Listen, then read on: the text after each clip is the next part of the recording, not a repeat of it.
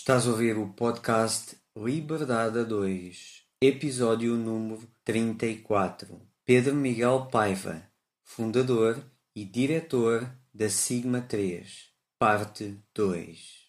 Neste episódio, continuamos a conversa com Pedro Miguel Paiva. Se ouviste o episódio anterior, sabes o quanto foi incrível e este resto de conversa é imperdível. Então, fica connosco para continuar a ouvir falar sobre o futuro da televisão e o futuro dos jovens e do empreendedorismo na área das artes. Vamos continuar a conversar com Pedro Miguel Paiva. Fica connosco. Olá, olá, gente livre! Bem-vindo ao podcast Liberdade 2. O meu nome é Sónia Anjos. E o meu é António Ferreira. Somos ambos coaches e mentores de negócios que geram liberdade. Os nossos valores principais são a liberdade e a família e é por isso que empreendemos juntos há mais de 12 anos. Somos apaixonados por grandes visões, ideias fora do comum, fazer diferente e quebrar paradigmas. Acreditamos que todas as famílias merecem mais liberdade de tempo, financeira, geográfica e é para nós uma missão mostrar-te que também tu podes viver uma vida com mais liberdade, com mais felicidade e com mais satisfação do que até já imaginaste ser possível. Todas as semanas te trazemos um episódio com uma mensagem inspiradora para te ajudar a descobrir como desbloquear a tua liberdade. Também teremos semanas especiais com episódios extra em que te trazemos pessoas excepcionais e histórias reais de liberdade. Pensa neste podcast como a tua dose de inspiração, recursos, estratégias e estruturas que te ajudam a criar a tua liberdade e vida de sonho. Muito obrigada por carregares no play hoje e por estares aqui connosco. Agora, vamos começar!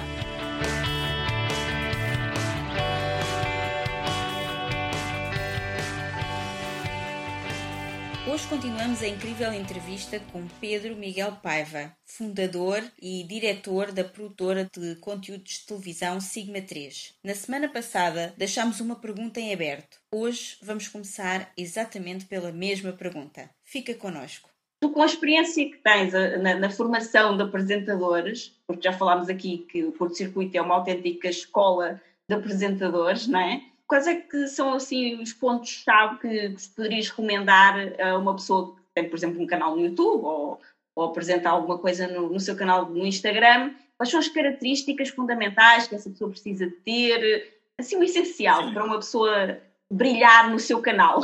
Pronto. É assim, o mais importante de tudo, e é aquilo que eu digo sempre, eu já, já, já fiz algumas palestras sobre o tema, e há uma coisa que eu acho que tem que estar à cabeça das pessoas que querem crescer, seja no seu canal de YouTube, seja como produtor de conteúdos nas redes sociais, que se chama consistência. Uhum. As pessoas têm que ser consistentes, uh, têm que respeitar o seu espectador. Ou seja, um, ser youtuber, por exemplo, é, é, um, é um desejo e há uma nova geração toda, e de facto tens razão. Há muita gente que quer ser youtuber antes de sequer pensar em ser até uma cara da televisão, mas uh, não é fácil. Uh, ser youtuber obriga muito trabalho. As pessoas podem pensar que é uma vida de sonho, não é. É uma vida de trabalho uh, independente, é certo, tem essa mais-valia, mas para gerar um revenue financeiro, porque os youtubers precisam de viver, não é? Há receitas precisam de atrair investimento, em primeiro lugar, e depois, a par disso, precisam também de captar audiência. E isto é uma equação que parece muito fácil, ah, porque sei dizer umas graçolas e, e dito isto aqui com uma rapidez infame e tenho o produto no ar num estalar de dedos, mas a coisa não se esgota aí, porque o sucesso de um youtuber está assente em coisas como ter consistência, e esta consistência tem a ver com regularidade na produção dos conteúdos, uh, nunca deixar o canal inativo por períodos longos, uh, oferecer sempre uma oferta uh, de conteúdo paralela em termos de qualidade ou em crescimento, se isso for possível, criar um conteúdo que seja efetivamente captador de audiências e depois também de investimento publicitário. E isto obriga a uma constante formação do próprio youtuber. Todos os dias tem que estar a aprender a fazer melhor do que o que fez ontem e tentar chegar a mais visualizações do que chegou ontem. E às vezes pode-se pensar que num ato criativo genial fez-se ali um conteúdo que pode ter um milhão de visualizações. A verdade é que se ele não conseguir repetir a mesma fórmula no conteúdo seguinte vai ter menos visualizações e menos visualizações até chegar a uma coisa que é residual e que lhe vai provocar desânimo e acabar por desistir de fazer conteúdos. Portanto, o ser um youtuber tem que ser encarado como uma profissão idêntica a qualquer criador de conteúdos noutras plataformas. Portanto, obriga a disciplina, obriga a respeito pelos, pela sua audiência, obriga à tal consistência de ter sempre conteúdos a surgir no canal, se possível sempre a uma hora, do, sempre à mesma hora do determinado dia, aquilo com que o youtuber se compromete tem que cumprir. E depois há um outro lado que eu acho que o YouTube permite-se a isso, que é o ser genuíno, não é?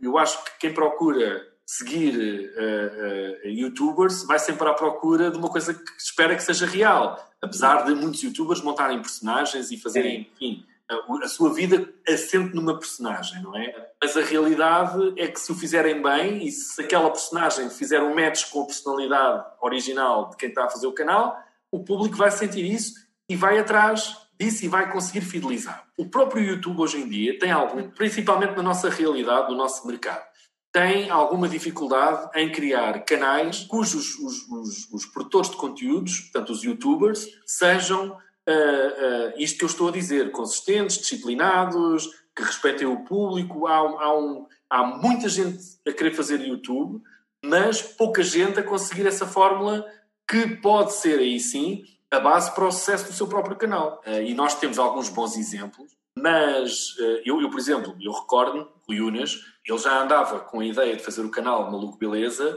anos antes de ele depois vir a ganhar eh, a importância que tem hoje.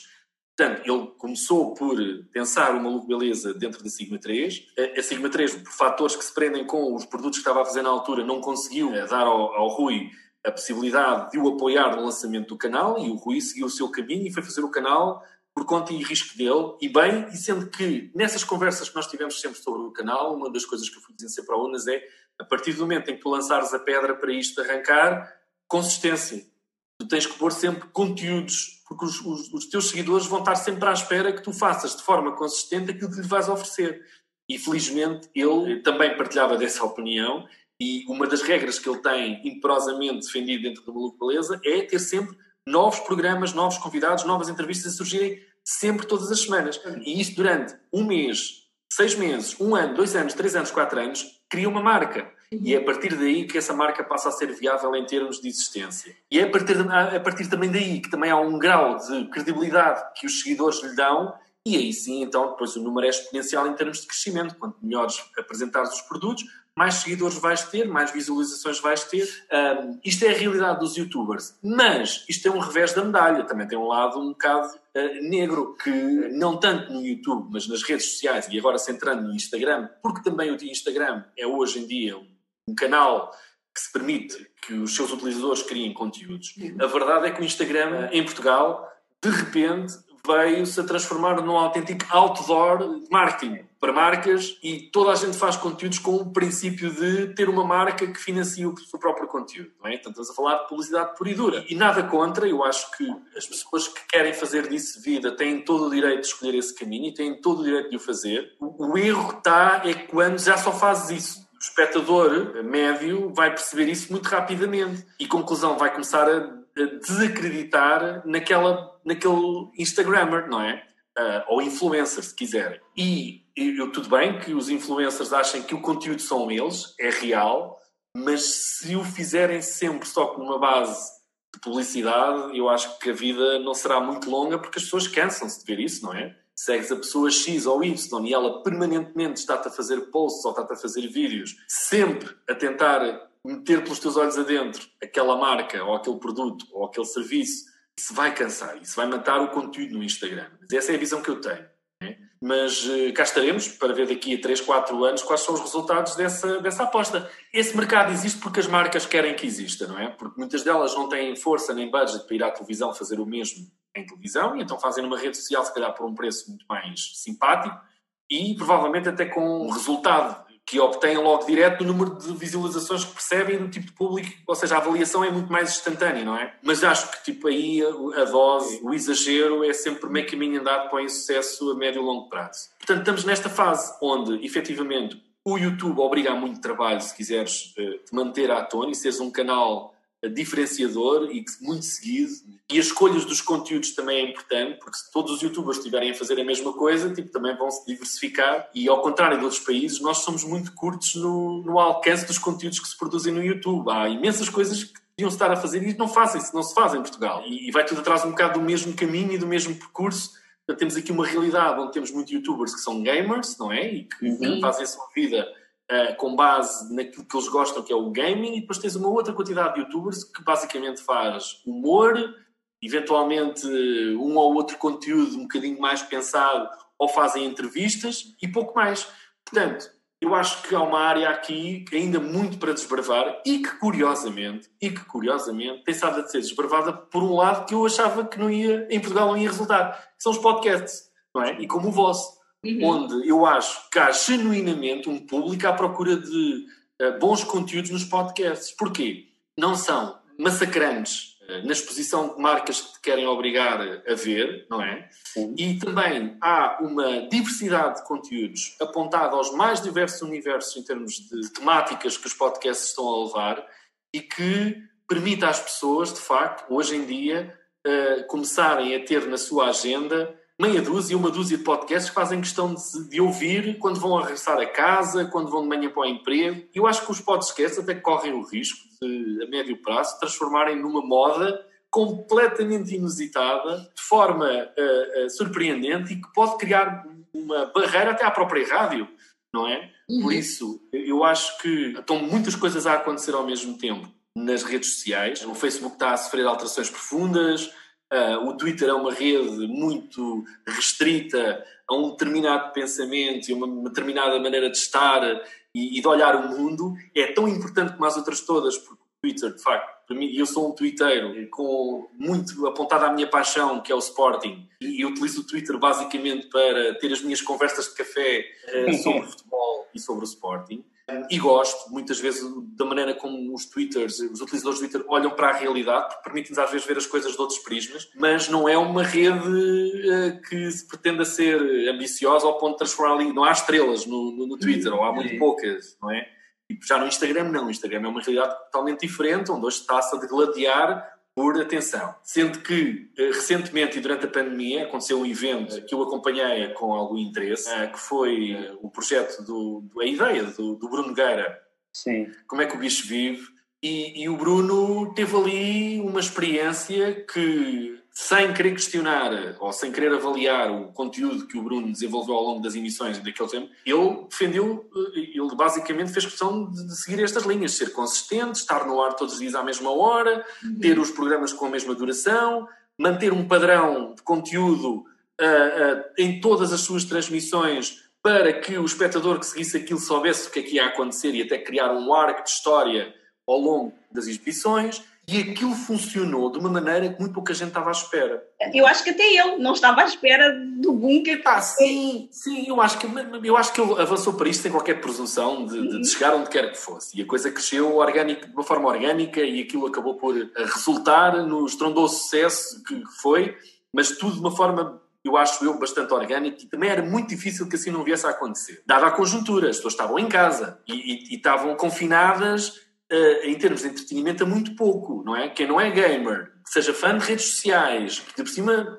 goste dos personagens que fizeram parte do projeto, facilmente seguiriam aquilo todos os dias, não é? Porque não, não, aquilo não tinha nada que enganar. Mas eu acho que o maior fator positivo nesta experiência do Bruno, um, como é que o bicho mexe, foi o facto de ele provar que, através de uma rede social, se consegue ter a mesma atenção que um qualquer programa de televisão possa vir a ter. E, e, isso, hoje em dia, ainda está a ser analisado por muita gente, ainda está toda a gente a olhar para trás e ver eh, como é que aquele sucesso criou e foi de tal forma impactante, pôs as pessoas a olhar para o Instagram de outra maneira. E agora está-se a pensar se aquilo foi possível daquela forma, então provavelmente construindo e pensando em formatos idênticos, isto pode ser um caminho para criar outra via de entretenimento. E a verdade é que a seguir ao Bruno houve N pessoas a fazer exatamente a mesma fórmula, com ou mais sucesso ou com menos sucesso, e abriu-se ali um caminho que o Instagram ainda não tinha dado em Portugal.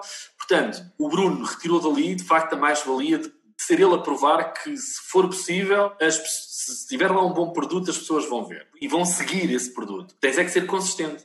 É? E ele defendeu isso e, e, e fez de forma brilhante e eu dou-lhe os parabéns a ele por isso ter acontecido. Portanto, a televisão tem aqui concorrentes de peso, é verdade, tem que se adaptar às novas realidades, também é verdade, e a boa notícia é que a própria televisão e os grupos que estão a sustentar os canais de televisão estão hoje todas elas a olhar para uh, novas formas de apresentar conteúdos. E com isso vai ter que recolher objetivamente também novas caras e novos comunicadores. E esses podem vir de qualquer lugar. Podem vir, se quisermos, do curto-circuito, mas podem vir, sobretudo, dos canais de YouTube que estão a trabalhar de forma organizada, pensada, consistente, com conteúdos interessantes, podem advir de estrelas do Instagram e, e, isso podem ser uma nova, um novo, um, todo um novo circuito de uh, oportunidades para quem quer comunicar que uh, até há bem pouco tempo não existia. Portanto, o segredo está, eu acho que quem quer fazer parte deste circuito, o segredo está, sobretudo, em uh, seres disciplinado, seres consistente, respeitares o teu público, fazeres um conteúdo credível, que as pessoas gostem e todos os dias fazer um esforço para conseguir fazer melhor o conteúdo de hoje do que o que fez ontem. Muito bom. Pedro, nós falamos aqui muito em desenhar um estilo de vida de liberdade e em família desenhar um estilo de vida é diferente de desenhar a vida. Até porque, como tu disseste, a vida acontece e muitas das coisas nós não estamos à espera. E isso nós não controlamos, mas o que nós podemos controlar é o estilo de vida em que nós iremos viver a nossa vida. E então eh, nós gostávamos de perguntar até que ponto é que a tua vida é desenhada com algum propósito ou acontece mais ao acaso? Não, não.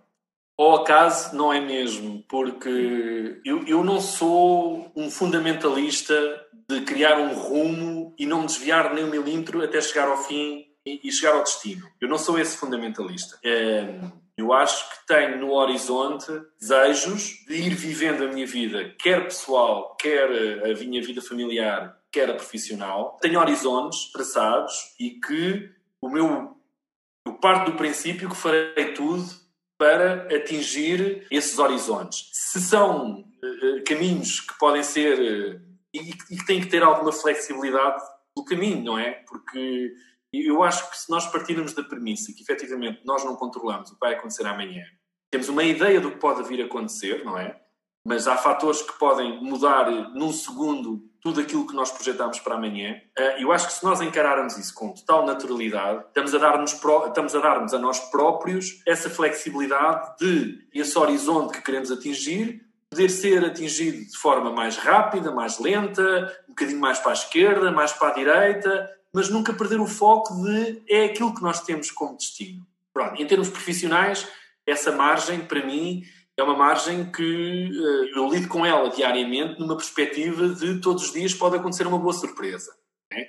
Todos os dias nós podemos dar um, um, salto qualitativo em termos profissionais naquilo que fazemos no nosso dia a dia, uma perspectiva de uh, crescimento e, e, de chegar a esse bom porto. Eu, eu, defini para mim que, em cima de tudo, eu gostava de ter uma, um, um, construir, olhar para trás e ver que fiz uh, e produzi uh, conteúdos e fiz acontecer coisas que têm o seu lugarzinho na história, não é?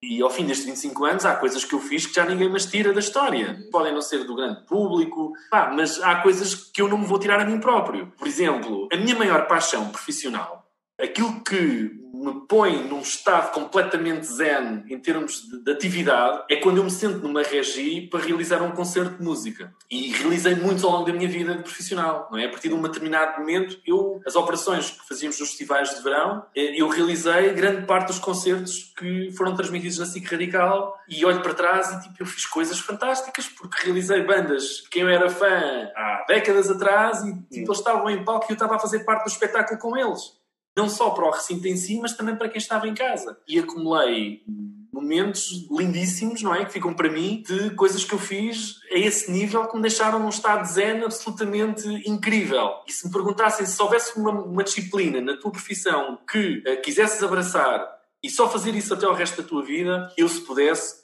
faria só realização de concertos uh, de música em absoluto. Mas a verdade é que eu gosto de criar e gosto de projetar e gosto de formatar e gosto de, de, da ciência do formatar e gosto de, de desenhar ideia desde a, da folha em branco e começar a traçar ali objetivos. Isso faz parte da paixão que eu tenho por fazer televisão. Juntar equipas, fazer o um melhor scouting, juntar a, a, pessoa A com a pessoa B para que aquela química daquelas duas pessoas vai ter um resultado no conteúdo. Isso para mim é fascinante. E as horas de discussão e tertúlia que nós passamos à volta da criação de um formato e de um projeto, tudo isso uh, uh, eu adoro e, e, faz parte da minha vida. E é assim, se me pudessem escolher, se eu puder fazer isto até ao fim dos meus dias, eu farei isto até ao fim dos meus dias. Sempre que esteja na, na, na sua essência o fã que é fazer isto, criar amizades com pessoas à volta destes projetos e concretizá-las e às vezes entregares conhecimento e outras vezes receberes conhecimentos, o poder uh, anexar aos projetos aquele personagem, aquela figura, aquela empresa, este parceiro,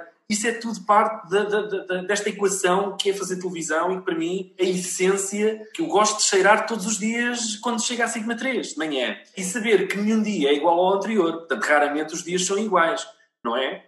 Porque num momento estou a fazer um, a realizar o, o programa Irritações para a SIC Radical, no outro momento estou numa produção de um spot publicitário, no outro momento estou na coordenação do curto-circuito, no outro momento estamos a desenhar um projeto que vai estrear daqui a seis meses ou um ano. Portanto, isto é tudo um dia a dia, multidisciplinar, que às vezes obriga-nos a nós a ter uma capacidade de multitasking gigante, não é? Mas que, exercitando esse multitasking, se torna uma coisa natural no teu dia a dia. Pronto, isso é fascinante.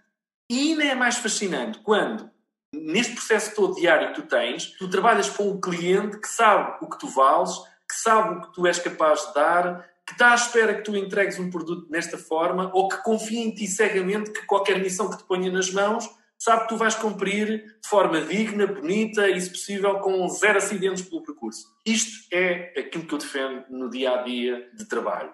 Às vezes as coisas não correm totalmente como desejamos, há sempre o grau de erro, mas é aquilo que eu já disse para trás, nós com os erros aprendemos. O erro obriga-nos a uma aprendizagem constante e, sobretudo, alerta-nos para aquilo que é importante também ter na vida. Nós não somos invencíveis, não é? Nós não dominamos tudo 100%.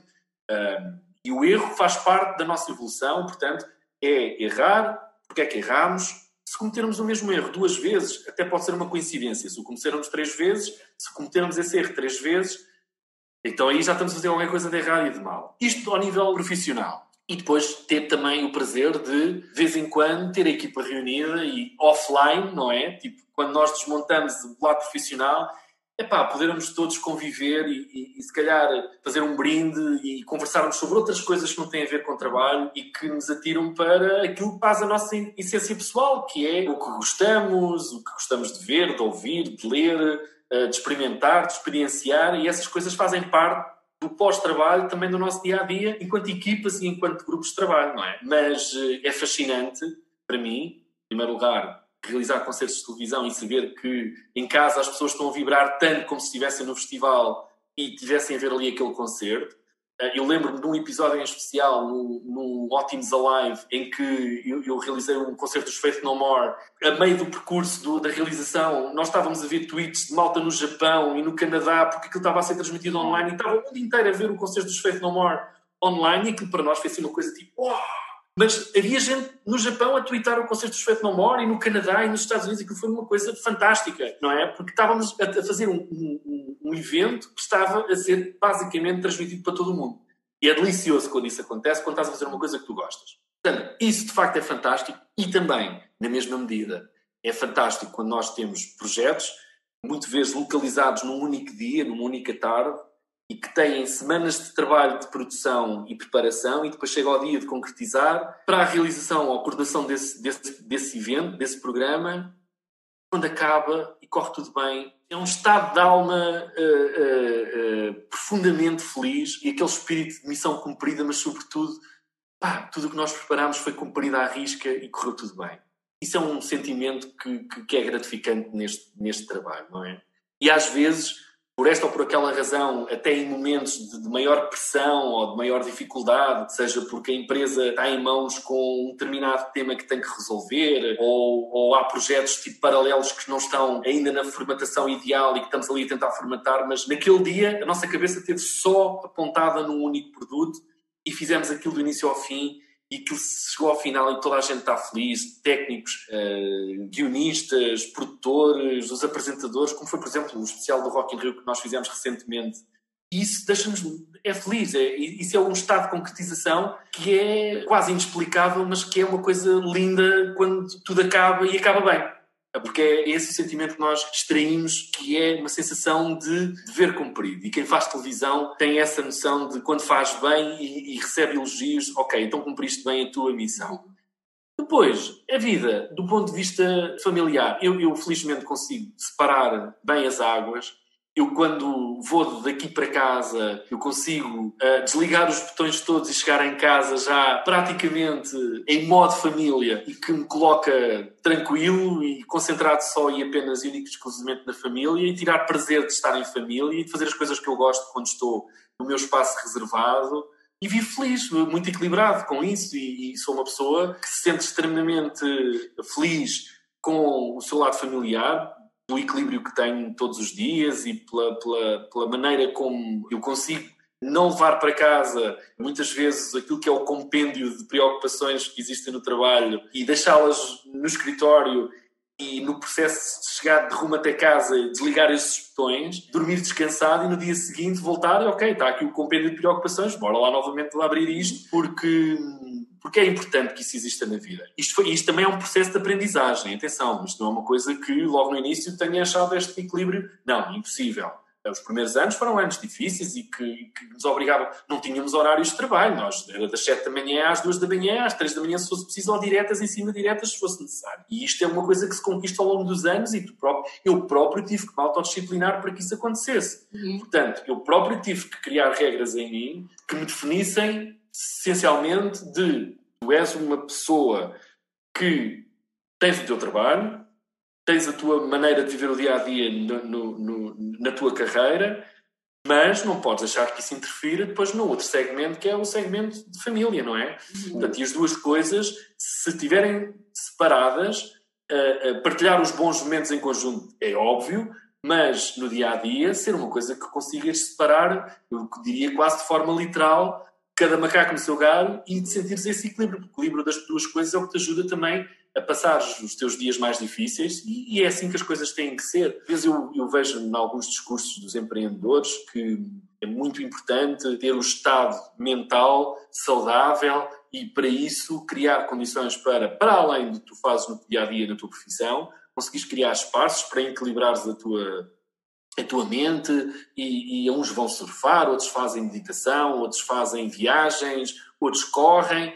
Isso faz tudo parte, é tudo importante, é tudo importante. Muitas vezes tipo, adoro cozinhar, gosto imenso de ouvir, de ouvir a minha música, de ver os meus filmes, até de jardinar, é uma coisa que me dá tranquilidade, tipo, estar sentado tipo, na relva e arrancar as ervas daninhas. Aquilo é quase um processo de meditação. É quase um processo de meditação que estás ali a ter, porque estás descansado contigo e estás em paz contigo. E, e, e uma coisa que me caracteriza, e, e, muitas pessoas me questionam muitas vezes sobre isso, é que, como em, em, momentos de muita pressão, eu consigo ter sempre um estado totalmente zen, com tudo absolutamente em controle, um, e eu muitas vezes não, não consigo explicar, porque isso é, é inato, não é? é? É uma coisa que é inata mas quando eu penso um bocadinho sobre isso, pá, sim, as pessoas têm razão. Tipo, estava aqui, tipo, estava tudo numa pressão gigante, pá, eu consigo manter a cabeça fria de estar a conseguir trabalhar em multitasking sem perder o controle das coisas em, em operações, por exemplo, como coordenar uma, uma transmissão de um, de um, festival durante horas a fio. E isso acho que faz parte do equilíbrio que tu ganhas no dia a dia. Isso é o, o teu buffer Uh, psicológico que é a tua família, se tiver um equilíbrio na tua família, tu consegues criar esse buffer te dá essa, essa atitude de tranquilidade e essa tranquilidade ganha espaço na tua mente para conseguires encarar qualquer desafio de forma mais focada e concentrada, sem grande esforço. Portanto, isto é aquilo que eu acho que até hoje consegui aprender toda a minha experiência. É necessário um equilíbrio familiar, com paixão, com projetos, com coisas que não têm nada a ver com o trabalho, mas que tu uh, obrigatoriamente vais uh, gerindo e vivendo no dia a dia com tranquilidade e depois essa tranquilidade que tu conquistas no teu espaço familiar e nos teus pequenos hobbies, transportar parte zen para aquilo que é o teu dia a dia do trabalho e equilibrar, não é? Porque estamos, obviamente, todos os dias sujeitos a pressões enormes, não é? E, e tomadas de decisões às vezes têm que ser tomadas em frações de segundos, ou processos que têm ponderação, mas precisam de uh, capacidade e foco para tu conseguir chegar aos resultados certos E, na verdade, se tiveres isto tudo em equilíbrio e fores fazendo a manutenção desse equilíbrio todos os dias, é muito fácil nós chegarmos a bom porto com estes destinos. Pedro, tu estás há mais de 25 anos a trabalhar com jovens e para jovens. Pelo que estás numa posição, na minha opinião, muito privilegiada para perceber o que é que eles realmente querem e necessitam. Uh, nesse sentido, imagina que te davam a pasta, nem que fosse em part-time, de Ministro da Educação em Portugal. Ou se não tivessem a pasta que o Ministro da Educação te, contratasse para uma consultoria e dissesse: Ó oh Pedro, você que percebe lá dessa gente, diga-me lá o que é que eles querem e o que é que eles precisam. Olha, é, é assim, vamos nos situar. Vamos olhar para a geração teenager que vai ali dos 11 anos aos 20 anos. Eu acho que hoje em dia o maior desafio que se me pudessem colocar essa pasta nas minhas mãos, o maior desafio seria fazer recuperar a autoestima. Eu acho que esta geração de miúdos e de jovens adolescentes e até mesmo já os jovens adultos, eu acho que existe um problema fortíssimo de autoestima. As pessoas hoje em dia, este, estas gerações têm dificuldade em acreditar nelas e refugiam-se, e isso é um sintoma, refugiam-se muito em, em elementos que gostam de seguir para, de alguma maneira, eh, reverem neles a autoestima que não têm ou que não possuem. E é muito fácil, lá está, os miúdos seguirem youtubers, principalmente porque se revêem neles talvez aquela autoestima que eles não tenham.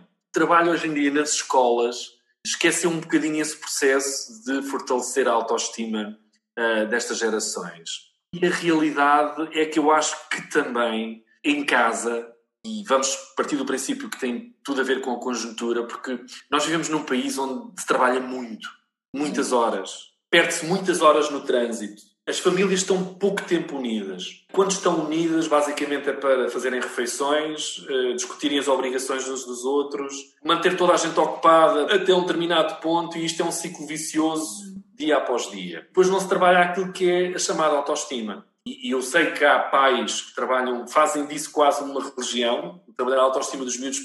Quanto maior for a autoestima, mais capazes eles vão ser de se integrar na sociedade, de levar avante as suas ideias, de criar os seus projetos. E eu imagino, às vezes discutimos isto, hoje em dia, com 20 anos, quantos seriam capazes de fazer uma Sigma 3 nos dias de hoje? Com as adversidades que nós tivemos, que enfrentámos, nós de facto tínhamos uma autoestima gigante para conseguir acreditar que éramos capazes de levar tudo vencida. E eu não vejo isso refletido em muita gente no dia a dia de hoje, em muitos miúdos no dia a dia de hoje. E eu sei disso porque nós fizemos para aí cerca de nove castings no CC ao longo dos anos. Uh, a maioria deles resultou num formato até do próprio curto-circuito. E eu entrevistei muita gente uh, antes dos castings, ou seja, na, frase, na fase propriamente dita do casting geral. E ao longo destes anos, o principal sintoma é que desde o primeiro casting que nós fizemos em 2001 até ao último que fizemos em 2017, a principal diferença que eu. E, e entramos, diferenciaram cerca de 15, 16 anos entre os dois castings.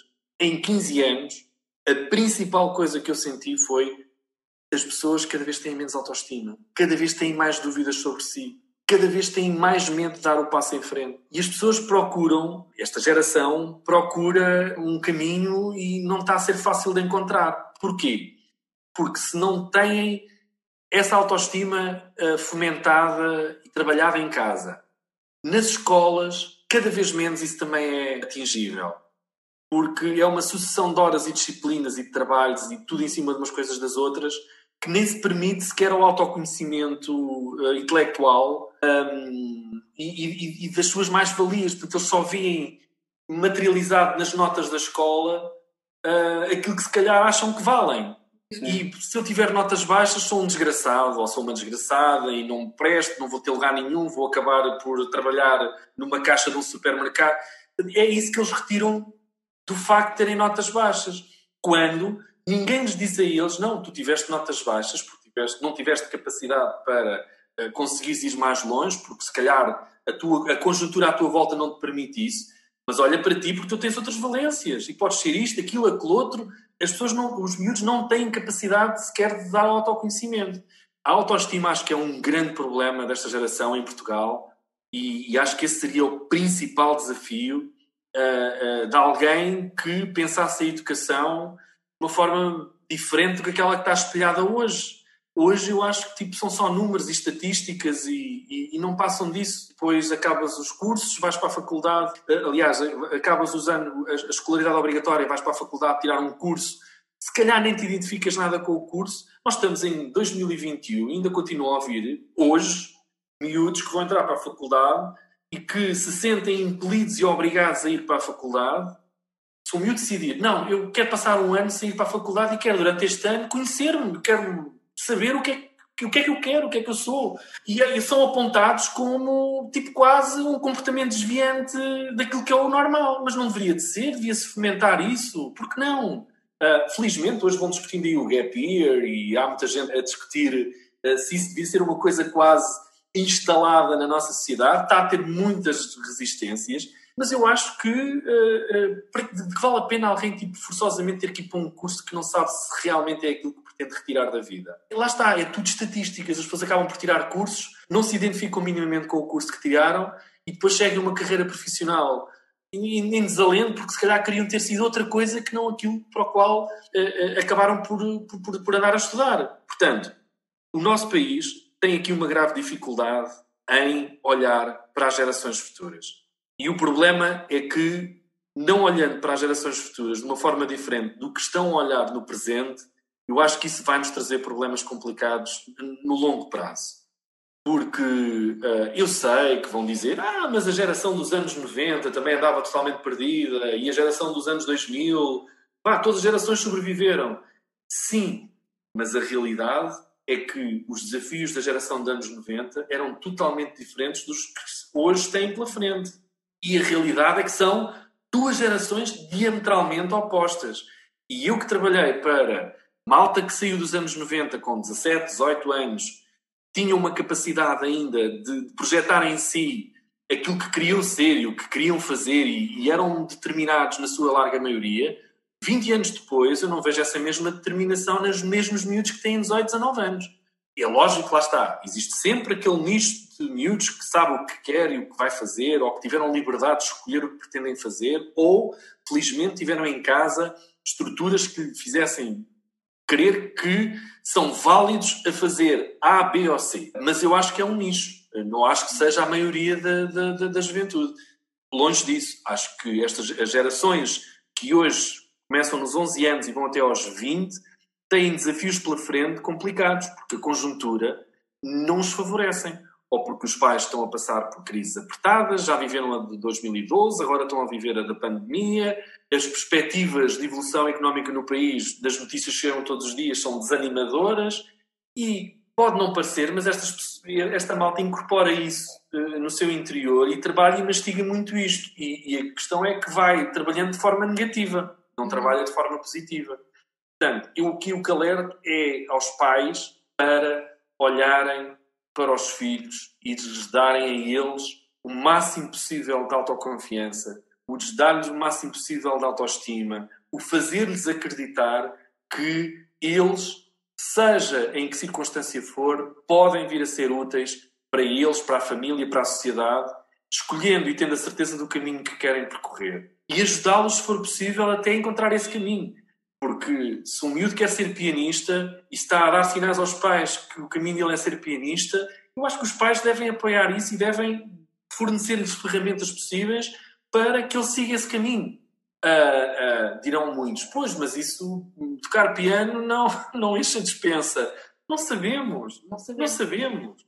O futuro das sociedades não vai ser, eu creio que não vai ser esta que nós vivemos hoje. A inteligência artificial, tudo correr bem, vai nos permitir à sociedade ter mais tempo. É para isso que está toda a gente a trabalhar na inteligência artificial. As pessoas têm muito medo do automatismo, do robô, uh, que está numa linha de montagem vir roubar não sei quantos empregos, é uma questão, é uma realidade. Mas temos é de pensar que essa realidade pode ajudar a sociedade a encontrar outros caminhos para completar outras coisas que se calhar são mais importantes. E o eixo família, educação das crianças, a, a motivação que têm que dar às crianças e apontar caminhos mostrar horizontes de forma a que elas possam vir ser válidas para a vida delas, eu acho que é fundamental. O que temos hoje é que, que eu acho que não é um caminho. E também não é o exagero, também não é o exagero de de repente encheres a tua, o teu filho com atividades todos os dias e basicamente ele, para além das 6, 7 horas que passa na escola, ainda tem mais duas horas para fazer atividades, jogar futebol, basquete, fazer ginástica. Isso é importante, mas, mas também é um massacre, não é? Uhum. Porque ter a criança ocupada não é ajudar que a mente dela seja uma mente expansível e de, de- de- de- de conseguir ter uma percepção do mundo se tivermos pais que lhe encaminhem e expliquem as coisas, não é? Ah, Eu vou defendendo isso muito com, com a minha filhota e, e vou-lhe tentando mostrar os horizontes mais largos e, e faço questão de, assim como os meus pais fizeram comigo, que foi basicamente, eu escolhi um caminho e eles não se opuseram, e eu espero fazer o mesmo com a minha filhota e, ela hoje tem 9 anos, ah, ah, tenho-lhe incutido autoestima, lá está, e fazê-la acreditar que ela pode ser o que quiser e que tem que ter os horizontes o mais largo possíveis para escolher aquilo que ela quiser fazer. E se a primeira escolha não for a melhor, então que tente uma segunda vez, que tente uma terceira, porque é isso, a vida é feita de escolhas até encontrar aquela que vai ser a ideal para ela desenvolver enquanto humano e enquanto contribuidora para uma melhor sociedade. Eu acho que isso é fundamental e acho que é um princípio que neste momento está em déficit em Portugal. Nós não vivemos num país, lá está, como já falámos para trás, que tenha uma economia que permita empresas estarem descansadas. Se as empresas não estão descansadas, os donos das empresas não estão descansados, os empregados que estão nessas empresas não estão descansados. E isto é tudo um acumular de stress. Logo, quando vão para casa, eventualmente têm que levar algum deste stress e se calhar não têm tempo para entregar aos seus filhos, se calhar aquilo que eles precisam que seja entregue. E pronto, isto se calhar é batalhar todos os dias nesta tecla de que e a- a própria escola eh, deveria. É incrível como é que não- não- nós não temos uma disciplina, não é uma disciplina como educação civil que vá permitir que, que isto seja tudo incorporado, Claro mas haver uma área que lhes permita a elas fazerem tipo um, umas- um processo de autoconhecimento intelectual que lhes permita, enfim, expandir um bocadinho as ideias e, e o horizonte. E nós não temos isso, temos tudo formatado como está. Uhum. E não podemos sair destas regras. E tal de forma que nós agora estamos a começar um novo ano letivo. Não se sabe ainda muito bem como é que vai ser esse ano letivo, mas está tudo a pensar como é que vão funcionar e ninguém está preocupado em saber o que é que as crianças acham que deveria de acontecer. Já alguém me perguntou às crianças se a experiência da telescola foi uma boa experiência. Os pais já sabemos que a maioria deles diz que não, que não foi. É? Porquê? Porque tiveram que investir tempo, mas também há resultados positivos. Também houve gente que conseguiu tirar proveito, esteve mais próximo dos filhos, se calhar, do que alguma vez estiveram ah, ah, nos, nos anos atrás. Portanto, é, é- é importante perceber se as crianças se sentem confortáveis com isto. Como é que vai acontecer toda a fase de agora em- do regresso às aulas. E, por exemplo, eu olho para a minha filhota que tem imensas interrogações sobre como é que vai ser agora quando nós regressarmos à escola. Eu vou estar com a mesma turma? Ah, vou dividir a minha turma ao meio? Vou ter, vou ter que levar almoço? É, perguntas simples Sim, sim. mas que façam todo o sentido. E ninguém está a perguntar às crianças como é que elas acham que a coisa deveria. se elas se sentem bem na maneira que estão a organizar as coisas. Portanto, nós, vai haver um sistema, vai organizar o sistema e toda a gente tem que cumprir o sistema. E a partir daí, as crianças vão ter que se adaptar. Ou seja, as crianças é que têm que se adaptar ao sistema de ensino, é verdade, mas não há um único espaço no sistema de ensino que também se permita adaptar-se às necessidades das crianças. É uma equação que não é fácil, eu sei. Os dias que correm, então, é de todo impossível.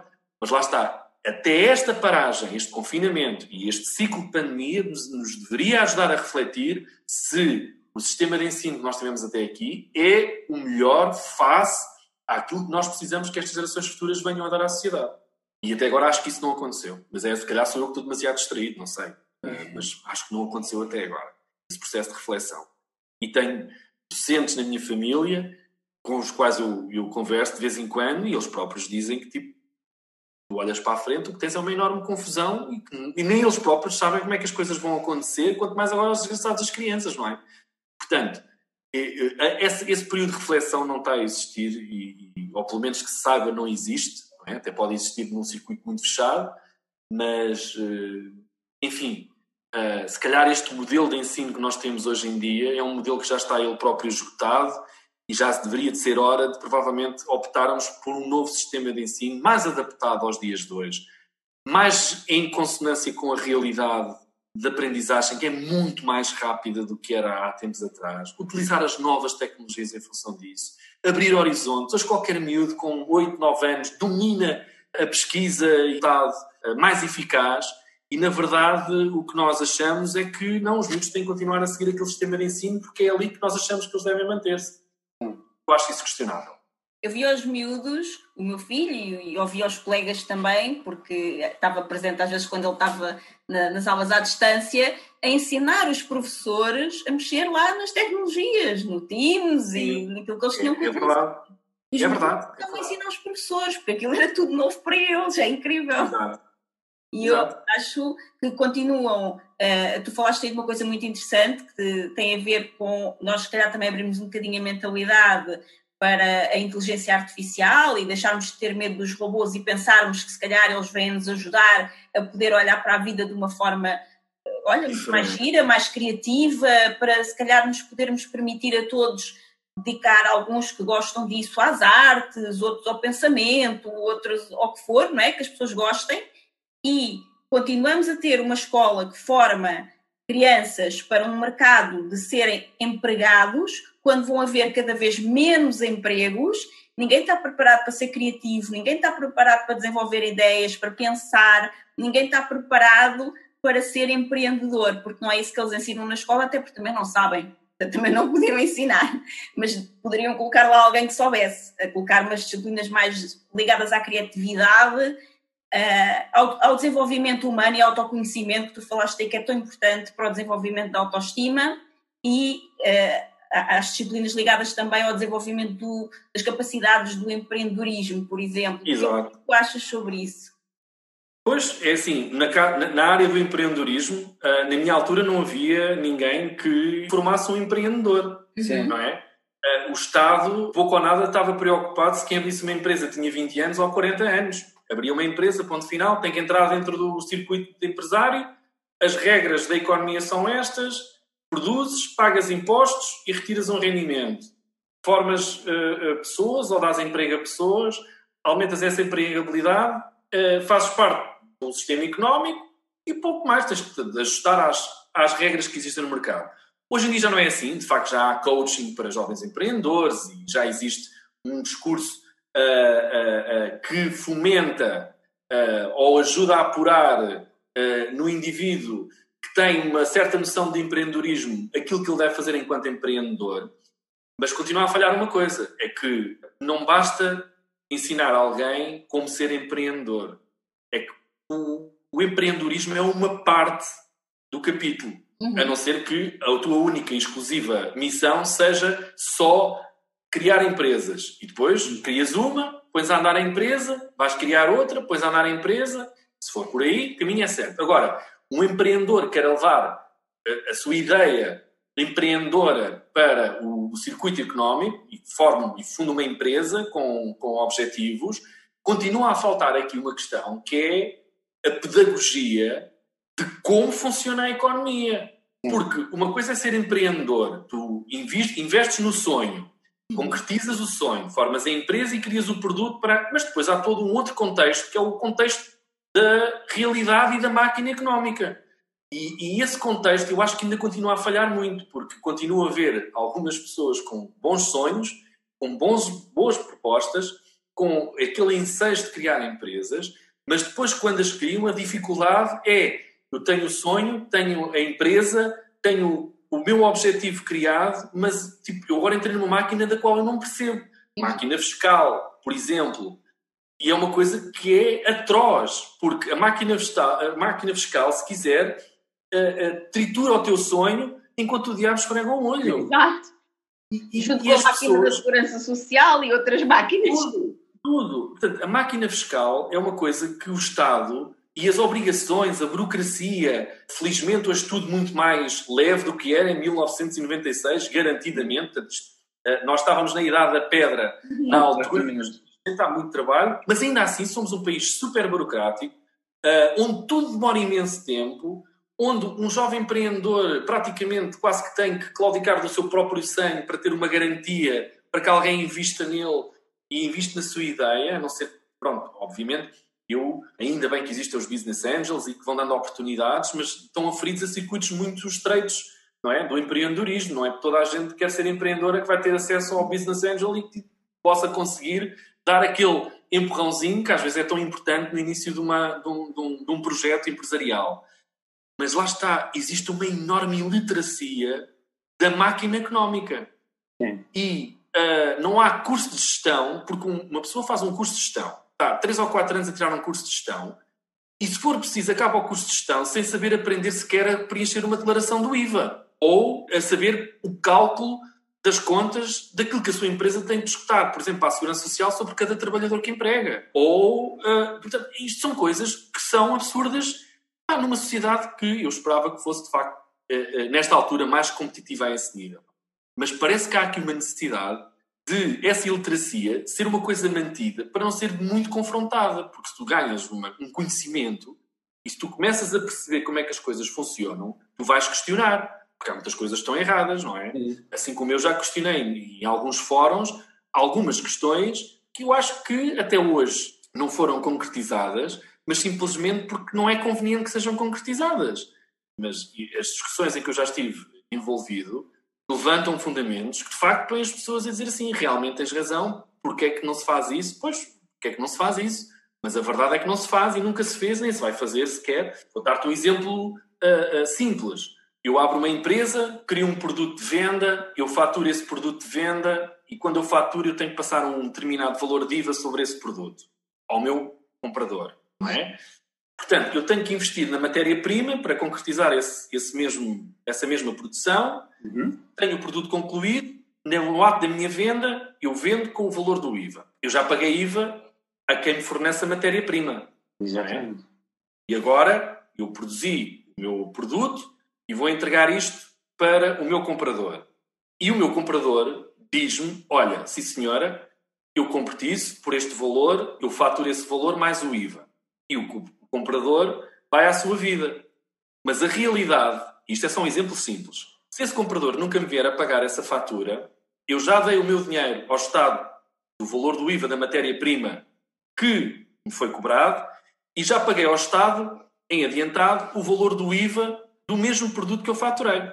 Portanto, se o meu cliente não pagar nunca, para além de eu não ter o valor do trabalho do meu produto, valor do produto que eu, que eu vendi, eu já perdi o dinheiro do IVA que cobrei ao meu cliente e ele não me devolveu e paguei o IVA da matéria-prima que eu comprei.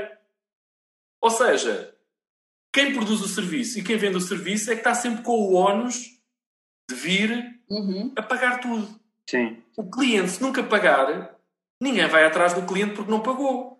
Ou seja, uma coisa simples como as empresas que faturam milhares de euros em, em, na venda de serviços ou de produtos e que faturam um valor em IVA acima desse produto, o ónus do pagamento desse IVA tem que ser do cliente. Pode não pagar o produto à empresa que forneceu, mas o IVA vai ter que acertar com o Estado. Esse ónus não pode ficar para quem produz. Isto é só uma fórmula simples e justa para as empresas. Porque muitas empresas, eu conheço histórias de empresas que investiram milhares e milhares de euros em matérias-primas, produziram produtos que foram encomendados, entregaram esses produtos aos clientes, faturaram esses produtos aos clientes, pagaram o IVA desses produtos, dessas mesmas faturas, nunca receberam e afundaram-se. Com porque tiveram que pagar o IVA ao Estado. Não pagando o IVA ao Estado, envolvem-se em processos de, de, de, coimas e depois processos jurídicos e, no fim da linha até podem ir parar à prisão por não pagaram o IVA. Não é? Esse que nunca receberam. Exatamente, de um valor que nunca receberam. E isto é só um exemplo muito curto, muito pequeno, do que quão injusto é muitas vezes a, a máquina a, a fiscal e se não estiverem preparados para enfrentar isto, essa tal iliteracia fiscal pode triturar o sonho de uma empresa. Pode triturar o sonho de uma empresa. E isto é só um de muitos e vários exemplos que acontece tipo, no day-to-day -day, normal de todas as empresas. Sejam a oferecer refeições, vender pneus, criar programas de televisão. É exatamente a mesma coisa para todos. Porque, no fim da linha, o ONU está sempre de quem executa o trabalho e de quem vende o serviço. Pronto e nunca está do lado do cliente que consome o serviço. Quando o ónus fiscal, no caso do IVA, devia estar do lado do cliente que consome o produto. Portanto, na tal formação do empreendedor, deveria estar a ser paralelamente eh, investida a formação também fiscal como é que a máquina funciona, porque a tua relação entre empresa, fornecimento de serviço ou produto a um cliente é uma relação, mas depois tens aqui a máquina do Estado pelo meio. E esta, e muitas vezes, é a mais nefasta participação que existe no processo económico. Se as pessoas desconhecerem totalmente como é que as coisas funcionam, vêm-se enredados numa, numa rede que lhes vai atraiçoar o sonho, porque é, é, é uma coisa torcida, qualquer sonho, qualquer jovem, e tira sequer, uh, uh, passado muito pouco tempo, retira aos jovens empreendedores a vontade de serem empreendedores. Então eu vou ser empreendedor para me ver num, num mar de problemas constantes com a máquina fiscal, por exemplo, não é? E as leis do trabalho, e, enfim, as regras todas que são obrigatórias para estar dentro da economia. E isso falha, falha imenso na nossa estrutura. Não há capacidade de dar essa formação e esse conhecimento a quem começa negócios. Porque não basta, é o que eu digo, não basta ter um curso de gestão, saber como é que funciona o Excel e saber desenhar planos de negócio. Isso é tudo muito importante, não, não, é, é fundamental, não é? E no caso taxativo da máquina fiscal, é uma adversidade que se coloca para todos os empreendedores e que eu acho que é um processo que desanima mais do que propriamente anima. E só muita força de vontade ou um bom acompanhamento dos toques, por exemplo, uh, um bom acompanhamento de gestores com conhecimento real de como é que isto tudo funciona e que se possam aconselhar e criar parcerias. Só assim é que as empresas conseguem, ok, ter um olhar mais real sobre a economia. Porque ser empreendedor hoje em dia é quase visto como um ato de, de heroísmo, e é, mas uh, tem que se dotar esses heróis de um conhecimento ainda mais aprofundado de como é que funciona a máquina, a máquina fiscal.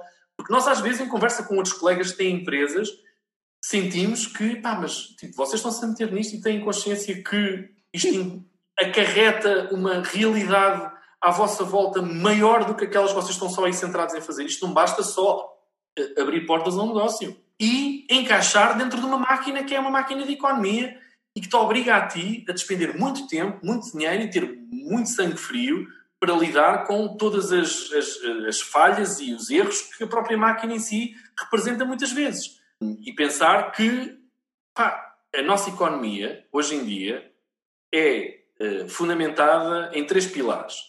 Hoje consegues abrir uma empresa rápido, certo?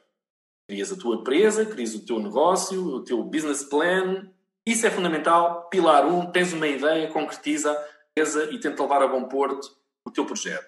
Segundo pilar, junta a ti a maior experiência possível no mercado onde tu vais entrar, de pessoas que já tenham tido empresas similares, paralelas, e partilha com elas, faz que elas partilhem contigo as dificuldades que tiveram nas suas experiências. Isso é fundamental. Sim. Porque se elas se forem, se elas ouvirem as histórias reais de quem teve o mesmo género de negócio e as dificuldades que sentiram no mercado, quer no mercado propriamente dito, quer na sua relação com a máquina fiscal, isso é todo fundamental.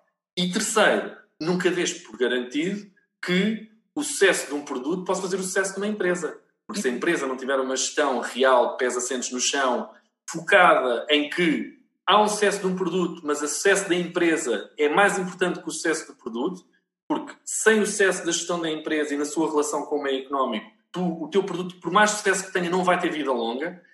Se isso não acontecer, então se o terceiro pilar falha, tipo, não tens uh, possibilidade de ir a bom porto com o teu projeto.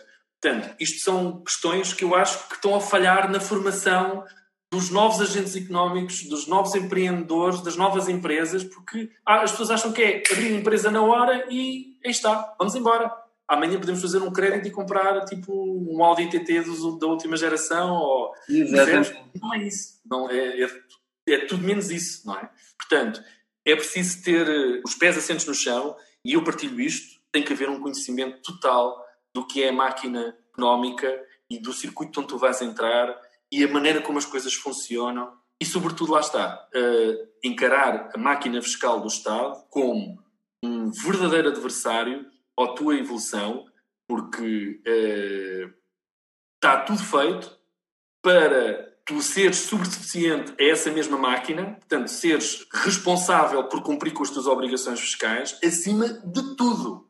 Sim. Em cima de tudo. Ou seja, o teu produto, o teu sonho, o teu business plan, tudo o que tu fazes em prol do teu projeto de vida tem que ser sempre colocado em equação perante depois tudo o resto. E esse tudo o resto é, por exemplo, lá está, é este exemplo que eu estou a dar, da máquina fiscal, porque é, é, é um adversário de peso no desenvolvimento do teu negócio, porque é implacável. Os impostos são-se para pagar. Há duas coisas certas na vida, não é? É a morte e os impostos. Portanto, é, não podia ser mais verdade esta realidade. É mesmo assim. Pedro, hum, fala-se muito no desenvolvimento pessoal e empreendedorismo no online e isso é um tema cada vez mais procurado pelos jovens. Por que é que achas que as televisões têm se afastado do desenvolvimento pessoal e do empreendedorismo para jovens? Na minha opinião, a maioria do que se ouve nas redes sociais é aquilo que nós chamamos o desenvolvimento pessoal pop e um empreendedorismo idílico, basicamente o que se diz é com propósito, paixão e ouves ali uns, às vezes uns vídeos motivacionais, vais ser o próximo Zuckerberg. Até mais com, com a carga fiscal em cima. Exatamente, então vais com a carga fiscal. O que é que tu achas disto? Não, eu acho que, é assim, hoje em dia, nós não devemos impor fronteiras. Peço desculpa se fui demasiado realista eh, na Não, não, não, muito pelo contrário. Aliás, um dos objetivos do nosso podcast é É esse. exatamente não ser o conceito pop, o conceito de vai com a ideia e. Pesa sentes no chão e encarar a realidade como ela é. Portanto, eu, eu acho que não se devem estabelecer eh, fronteiras. Eu acho que a necessidade, e hoje em dia, nós vivemos, para o bem e para o mal, vivemos no mercado global e hoje nas áreas de tecnologias não existem fronteiras. E, e, felizmente eu conheço alguns exemplos de algumas empresas e, e- e de alguns empreendedores em questão que já caíram, já se levantaram, já voltaram a cair, voltaram a se levantar novamente e têm para a frente projetos muito interessantes nas áreas de desenvolvimento tecnológico. E para eles, efetivamente, o mindset deles neste momento já não é um mindset eh, local, é um mindset já global. E lidam com realidades que podem significar, com a maior facilidade do mundo, irem ao Dubai a um- uma feira e tentar vender a sua tecnologia como se eu fosse pôr ali uma banca na Feira do Relógio a vender eh, galos de Barcelos. Sim. Portanto, o mindset já está aberto de tal forma que muitas desta malta tanto vai ao Dubai ou a uma feira tecnológica tentar vender o seu projeto de tecnologia para investidores de todo o mundo, como estarem a conversar com ah, ah, operadoras móveis internacionais como, e vender os seus serviços e criar as suas aplicações. Esse, esse, esse, esse estímulo de estrela pop tipo Zuckerberg eu não sou, re- não sou contra. Ah, ah, não sou contra. E a realidade é que, ah, tomara nós, Portugal, nós tivéssemos encontrado também o nosso. E provavelmente temos aí talento e, e arrojo para, e com alguns projetos, de termos aí provavelmente um- uma, uma figura que seja tão importante como as últimas que têm lançado, tipo estes, desde o Facebook, o Twitter, eh, o YouTube, a Google, a Amazon. Há gente com talento, provavelmente com ideias, presentemente podem ser tão impactantes como foram estas que eu disse nos anos recentes. E o bom disto é que essas mentalidades, portanto, esse- esse- essas figuras, não estão a olhar para um mercado interno nosso, porque de facto já chegaram à conclusão que nem sequer vale a pena estarmos a pensar nisto sobre Portugal, porque nós não temos massa crítica sequer para fazer nascer o projeto, quanto mais para o manter viável e sustentável a longo prazo. A mentalidade deles, se for encarada de uma forma, tem meio caminho andado para poderem ser bem-sucedidos. E a verdade é que alguns deles estão efetivamente nesse caminho do bem-sucedido e se calhar nos próximos anos vamos ouvir falar deles eh, de forma positiva e de gente que, eh, das duas uma, ou, ou- ou transformam-se em figuras eh, que lançaram um determinado produto e um determinado serviço impactante e transformam-se elas próprias. Espero que não seja no novo Zuckerberg, porque eu tenho algumas, tenho uma relação difícil com o próprio. Eu represento e aquilo que eu penso nas redes sociais, mas gente noutras áreas que, que ajudaram a dar o salto, não é? Tipo o, o Bezos na Amazon, eh, epá, uma quantidade de nomes que agora podia estar aqui a dizer, que, de, de gente que impactou a economia mundial de uma outra forma que se calhar ninguém imaginava há 10, 15 anos atrás. Sim. Nós temos esse talento em Portugal e eu conheço alguns projetos que, se se ingrarem, vão ser valor acrescentado E eu só espero é que haja, consiga haver maneira de os manter neste mercado. Ou seja, originalmente eles significarem que são um projeto nacional e não serem comprados por uma Verizon qualquer que vem ali uma oportunidade, compra uma empresa a baixo custo que depois vai fazer um produto daqui a uns anos vai valer milhões e milhões e milhões. Pronto. Ou seja, eu acho que não deve haver fronteiras. No desenvolvimento da ideia, o céu não é o limite sequer. Portanto, eh, hoje em dia há gente a pensar como é que vai chegar a Marte e que negócios vão fazer quando chegarem a Marte, não é? Portanto, se pensarem por esse caminho, estamos no bom caminho.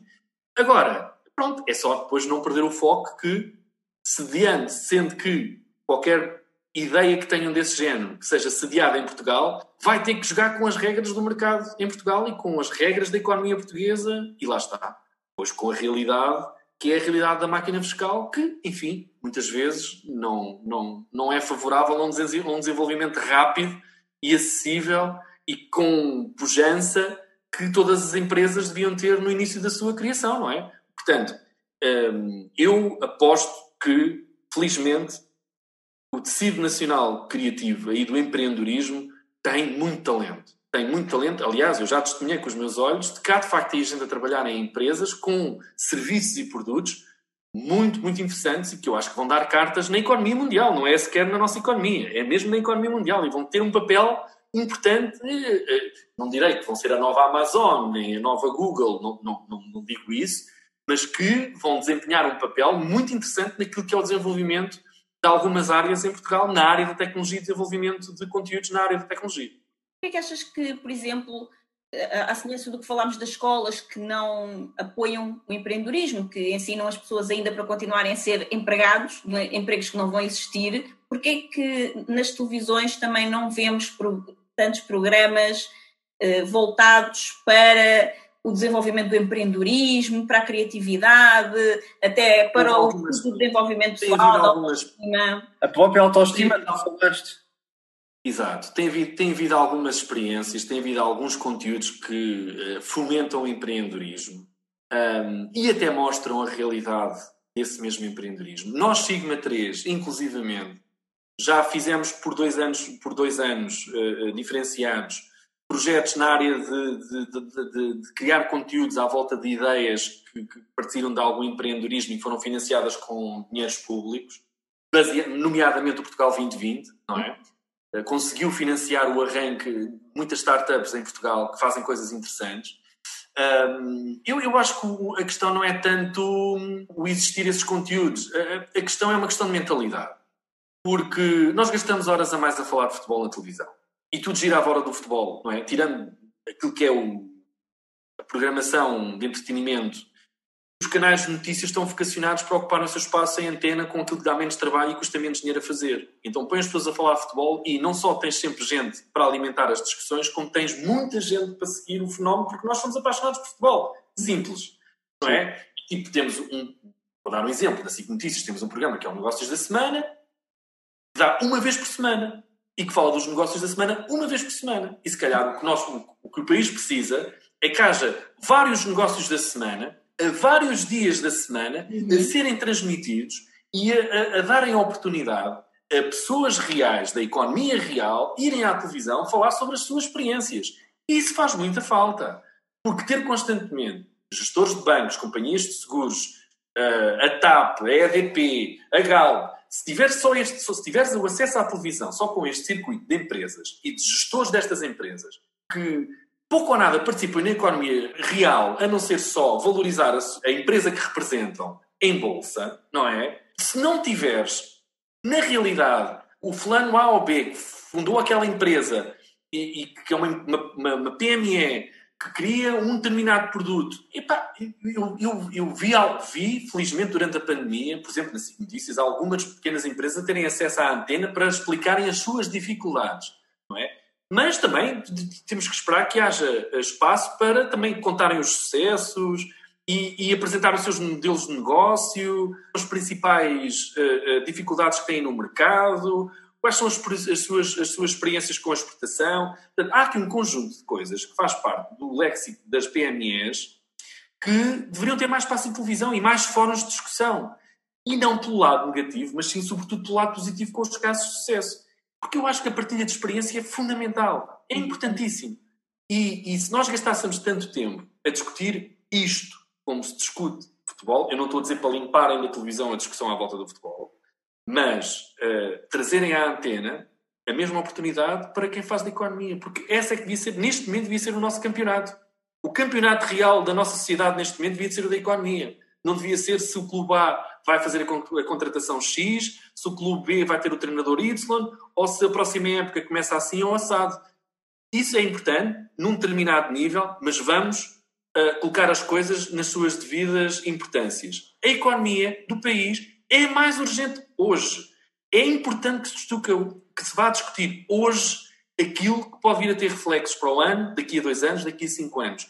E se nós não aproveitarmos este momento, que é o tal momento que, onde se converge uma crise profunda no outono, início de inverno, com a conjectura de podermos vir a ter uma bazuca de investimento por parte da comunidade europeia na ordem dos vários mil milhões de euros, que têm que, que, repito, têm que dar entrada na economia real, esta conjuntura é uma oportunidade de ouro para nós, enquanto uh, tecido empresarial português, devermos discutir a economia. Basta para isso darem tempo de antena nos fóruns certos e a televisão e os canais de notícias são um desses fóruns certos. Portanto, eu espero que, olha, fica aqui também em aberto a sugestão para os diretores de antena, se calhar abrirem programas de debate com empresários reais que têm as suas empresas próprias, de capital próprio, discutir o sentido que deve tomar, na visão deles, a economia a curto, médio e longo prazo. Porque eu tenho visão sobre várias coisas e, na mesma escala que eu, provavelmente terão a mesma visão e outras até que eu nem sequer, neste momento, penso ou pondero. Portanto, uh, uh, isso tudo faria parte de um desígnio que deveria estar a ser feito. E não está a ser feito na medida em que ele deveria ser feito. Lá está, mais uma vez, o nosso país é um país cuja iliteracia económica, fiscal, é muito grande. E acha-se, e andamos aqui um bocadinho entretidos com a economia cujas empresas eh, basta um, um, vírus como este de pandemia, percebe-se logo que são empresas construídas com pés de barro, uhum. para sentirmos que depois, o que é que sobra depois no final? É a economia real, não é? Então, depois quem vai ter que pagar a crise quem é? É a economia real, não é? Uhum. Então, tem que se dar fórum a essa economia real. Tem que se pôr essa economia real a falar, mas a falar globalmente, não é o Ministro da Economia, ou o Primeiro-Ministro, ou o Ministro das Finanças escolherem seletivamente esta e aquela empresa para lá irem, darem uma palestra, porque normalmente essas empresas têm mais ou menos a sua vida uh, tranquilamente assegurada. Preciso ouvir é o tecido real. Sim, os técnicos oficiais de contas de norte a sul do país. Esses testemunharem os dramas que estão a viver com os seus clientes, não é? Com as suas Sim. empresas. Os, os técnicos oficiais de contas é a maior e a melhor teia que deveria ser aproveitada para, nos fóruns certos, transportarem as preocupações e a visão da economia real. Mas isto está a ser feito numa percentagem muito pequena em televisão. Sim, é, é um pouco como tu disseste há pouco das crianças que eh, mudam o sistema todo, agora por causa da pandemia, de eles estarem em casa, e agora como é que vai ser quando voltarem à escola? Os miúdos também estão com essa dúvida, não é? E montam tudo sem consultar os maiores interessados, que são eles mesmos, as crianças, e aqui é um uhum. pouco a mesma coisa, decide-se tudo sobre a economia sem consultar as pessoas que realmente conseguem, mal ou bem, o esforço que só eles sabem qual é, movimentar Exato. alguma coisa que são os pequenos empresários, não é? E que são a grande força motriz da economia nacional. Não tem, o, tem o capital cá, têm as suas responsabilidades cá, não têm as suas sedes ou as sedes dos investidores uh, Holanda. Uh, em países fora uh, da nossa esfera a economia real está cá, essa é que tem que funcionar. E essa é que dá empregabilidade, essa é que todos os dias luta para chegar ao final do mês, cumprir com as obrigações fiscais, pagar os ordenados aos seus empregados e uh, contribuir para o PIB, não é? Porque tudo o resto é uma novela, basicamente é uma novela, tipo o que acontece à Galp, ou à EDP, ou ao Novo Banco, Uh, uh, são, são novelas. E, e, aquilo vai ser tipo circuito fechado e anda sempre à roda e os problemas são sempre os mesmos e as soluções são sempre as mesmas, portanto, as soluções são sempre as mesmas, os problemas vão continuar a, a persistir. E isto nunca vai mudar. Isso é, foi assim nos anos 90, foi assim durante os anos 2000, nós já acabámos mais outra década e os problemas continuam a ser os mesmos. Aliás, vão-se agravando à medida que nós vamos avançando nas décadas. Os problemas vão criando e ganhando uma dimensão cada vez maior e, tipo, tipo, o país está parado porque, basicamente, tipo, uma, e, e só para dar um exemplo, o negócio da banca subtraiu à economia nacional e ao PIB, para já, dizes, faço as contas, tipo, mais de 30 mil milhões nos últimos uh, 10, 10 anos. Portanto, isto só é muito dinheiro, não é? Tipo, e subtraiu literalmente. Porque o dinheiro foi para um sítio que não vai nunca mais voltar. E, e, a realidade é que nós chegamos ao dia de hoje e todos os dias continuam a sair notícias de mais dinheiro deitado para um buraco negro do qual ninguém sabe quem é o responsável, porque é que aconteceu, como é que chegámos aqui. Ninguém está interessado em saber, não sei. Mas eu acho que é de todo importante que uh, alguém com influência na sociedade surja a bom porto e que de alguma maneira faça descer à terra a ideia de que sem microeconomia, sem a economia das PMEs, o país não tem qualquer tipo sustentabilidade uhum. futura. Nós já não temos hoje e vamos perder ainda muito mais se não olharem para este tecido empresarial e darem a ele as condições e a força, o alento, o apoio, que é muito importante. E quando digo apoio, não é o apoio de criar linhas de crédito. Isso é só mais uma acha para a fogueira. Uhum. É um apoio real, um apoio real a estas empresas para que elas possam desenvolver o seu negócio e consigam ter à sua frente empresários mais concentrados na produção e menos preocupados com os problemas de índole fiscal, de financiamento, que isso rouba energia, suga energia todos os dias aos empresários e basicamente atira-os para um remoinho constante de preocupações, do qual depois não se vislumbra aquilo que é o principal, que é produzir, criar riqueza, não é? E apontar caminhos para criar essa riqueza. Não vai favorecer as próximas gerações. Se juntarmos a isto a tal falta de autoestima, que paira sobre uma geração. Se acrescentarmos a isto as dificuldades económicas que a maioria das famílias em Portugal passa neste momento e as empresas, idem. Se acrescentarmos a isto um país que objetivamente está falido, então as próximas décadas, se não invertermos este rumo, vão ser tenebrosas. Tenebrosas. E depois, epá, se quiserem continuar a dar atenção às empresas PSI 20 e às que circundam à volta delas, então, então digam ao resto da economia, pá, vocês mais valem estar em casa descansados e estarem sossegados até ao dia que isto estoure de vez, para depois, a seguir esse estouro, voltarmos nós a reiniciar o processo de uma economia sustentável. E pronto.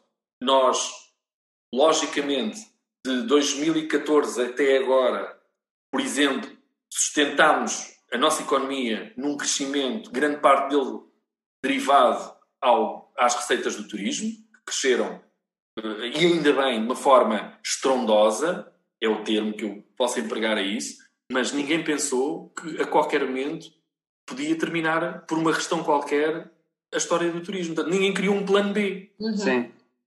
E agora, de repente, as pessoas, ah, afinal não há plano B ao turismo. Pois não, não há plano B ao turismo. Estão a perceber? Para tudo tem que haver um plano B.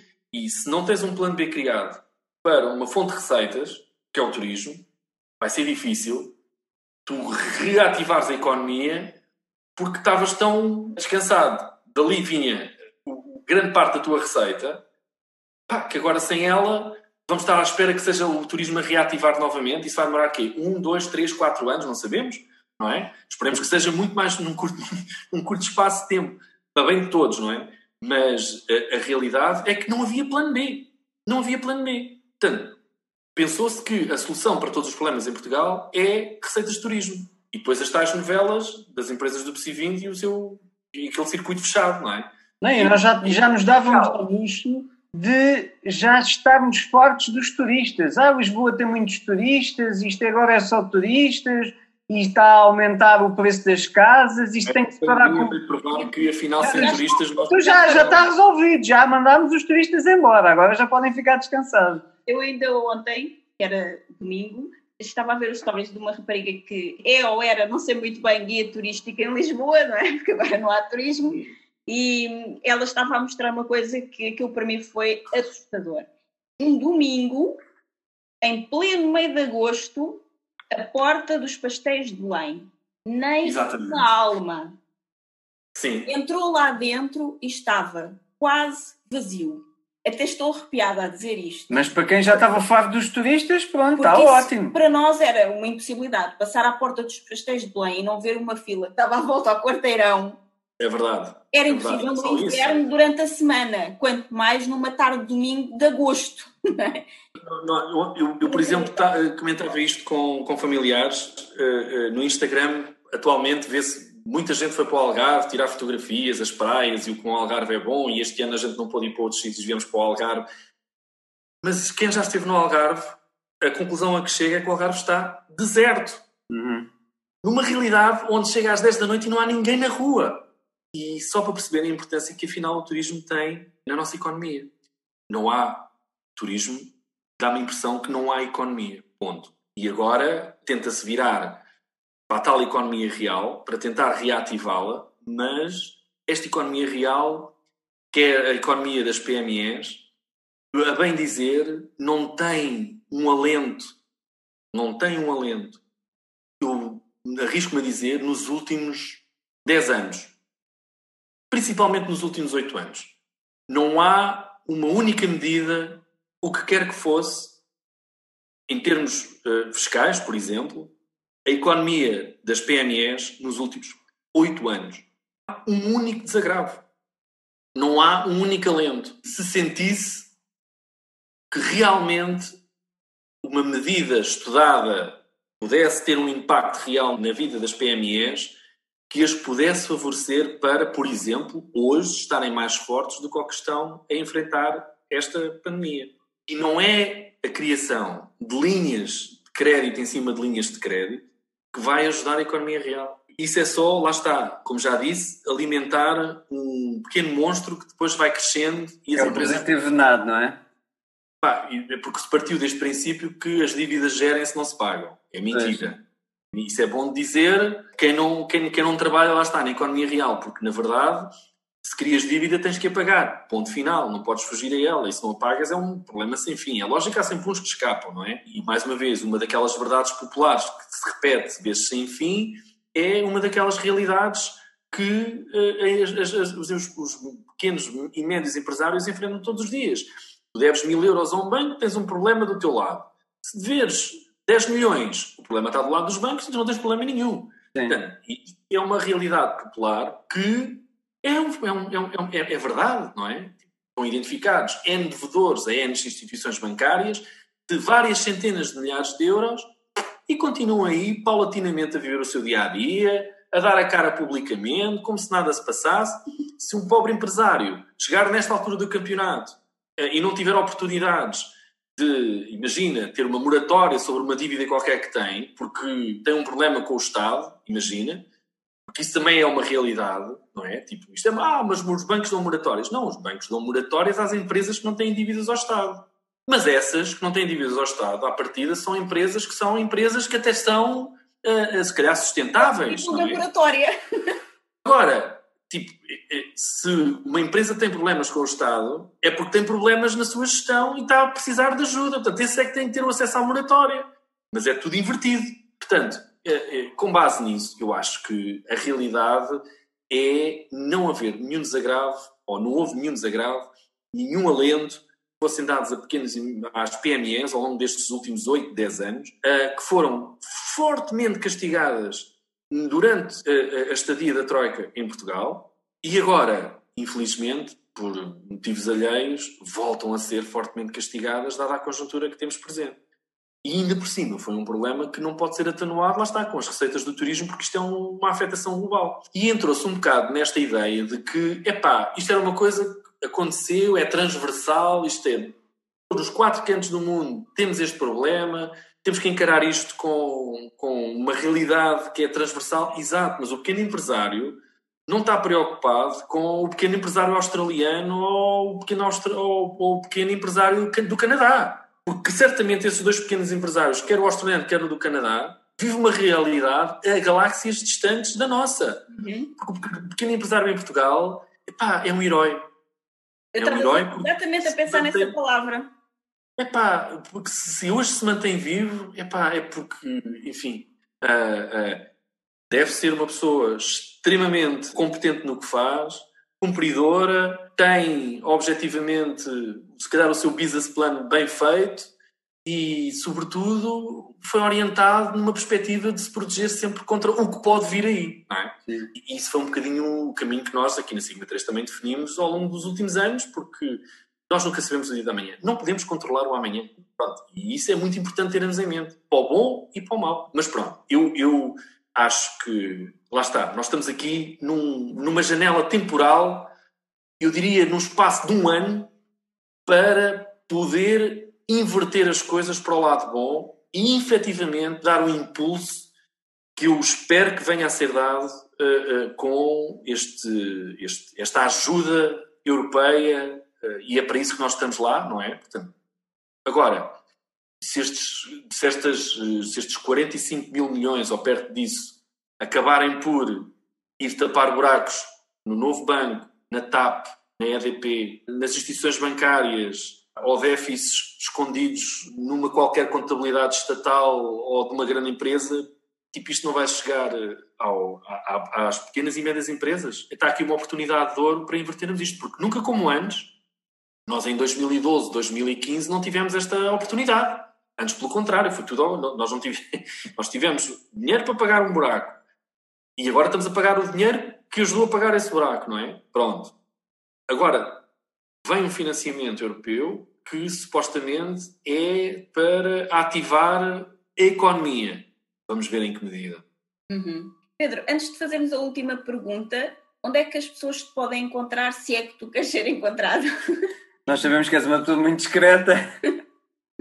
Sim, sim. Hum, eu acho que há, por causa dessa questão de ser discreta, é, é, faz parte da minha personalidade. E, mas também acho que hoje há um excesso de portas abertas para a tua vida íntima que eu acho, pronto, acho que se vive uma euforia a esse nível. Um, se calhar daqui a uns anos essas mesmas pessoas vão olhar para trás e se calhar entender que se calhar está no momento de fechar as portas e não dar tanta exposição. Eu, eu não sou muito de, de, postar todos os dias, mas, por exemplo, a minha conta do Facebook é basicamente uma conta profissional, portanto eu vou dando conta daquilo que nós vamos fazendo, quer aqui na Sigma, quer a título pessoal, no, no, no, no meu Facebook, portanto, no, e aí sim, basicamente é uma coisa que é dirigida um, para comunicar aquilo que eu vou fazendo e, as, e aquilo que a empresa vai projetando e basicamente a título profissional é por aí que as pessoas podem seguir o meu caminho. Se algum sportinguista me tiver a ouvir e Siga no Twitter. achar interessante de ouvir o que eu tenho a dizer sobre o Sporting, aí pode-me seguir no Twitter, sem problema nenhum, porque aí sou um ativo uh, tertuliano uh, do universo do Sporting e do futebol em geral, mas sobretudo do Sporting.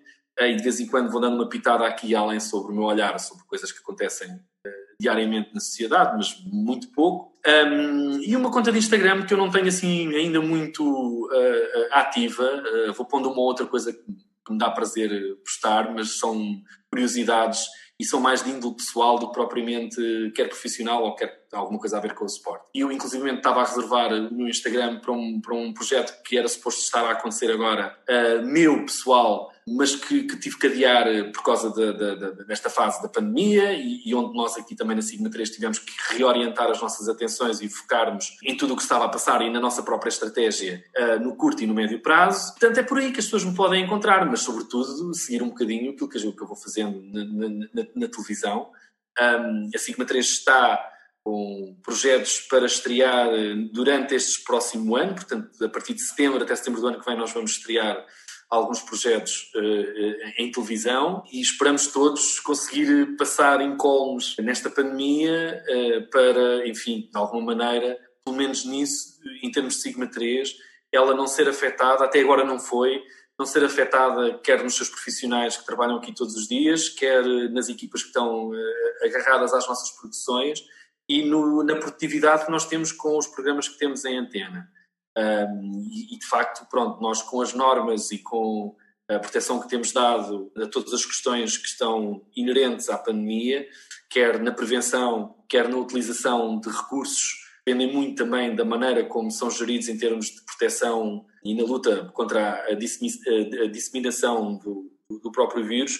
Portanto, nós temos isso tudo muito atento e queremos ver se conseguimos chegar ao fim da pandemia sem ter nenhum caso eh, e que isso não nos prejudique a nossa performance enquanto produtora, não é? E pronto, e é um bocadinho isso. E eu vou partilhando no Facebook, volta e meia, o que é que nós estamos a fazer, mesmo tipo, quando as coisas estão praticamente para se concretizar, eu dou sempre notícias em Sigma 3 e também em Pedro Paiva, como é que te chamas? No Facebook da Sigma 3, sim, portanto a Sigma 3 tem uma conta própria no Facebook que vai, que vai, que vai dando notícias de, quase de forma diária sobre os programas que está a fazer e o que vai, o que vai fazendo. Uh, eu nem tanto, eu é mais quando tenho mesmo alguma coisa para dizer e então aí escrevo. Pedro, se pudesses dizer uma frase que soubesses que todas as pessoas do mundo vão ouvir, que frase seria e porquê?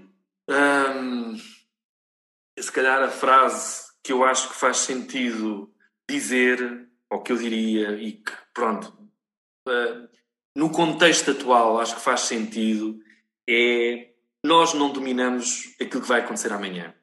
Nós não controlamos, por muito que queiramos, nós não conseguimos controlar o que é que vai acontecer amanhã. Podemos ter uma ideia daquilo que gostávamos que acontecesse amanhã, mas não devemos ter presente na cabeça de que o amanhã está totalmente sob controle. E devemos encarar isso com toda a naturalidade e não fazer disso uma crescente ansiedade, porque é, se houve uma coisa que esta pandemia nos ensinou foi nada pode ser dado como adquirido. E no contexto atual, acho que esta frase, para mim, faz todo o sentido. E eu peço muito, muito, e eu sei que haverá imensas pessoas que procuram, uh, neste momento, uma luz ao fundo do túnel, procuram uma, um auxílio, procuram uma ajuda, procuram uma frase que, que, que lhes dê energia para uh, dar um impulso para enfrentar uh, os dias atuais. E sei que muitas pessoas estão com níveis de ansiedade muito elevados um, e não conseguem parar isso.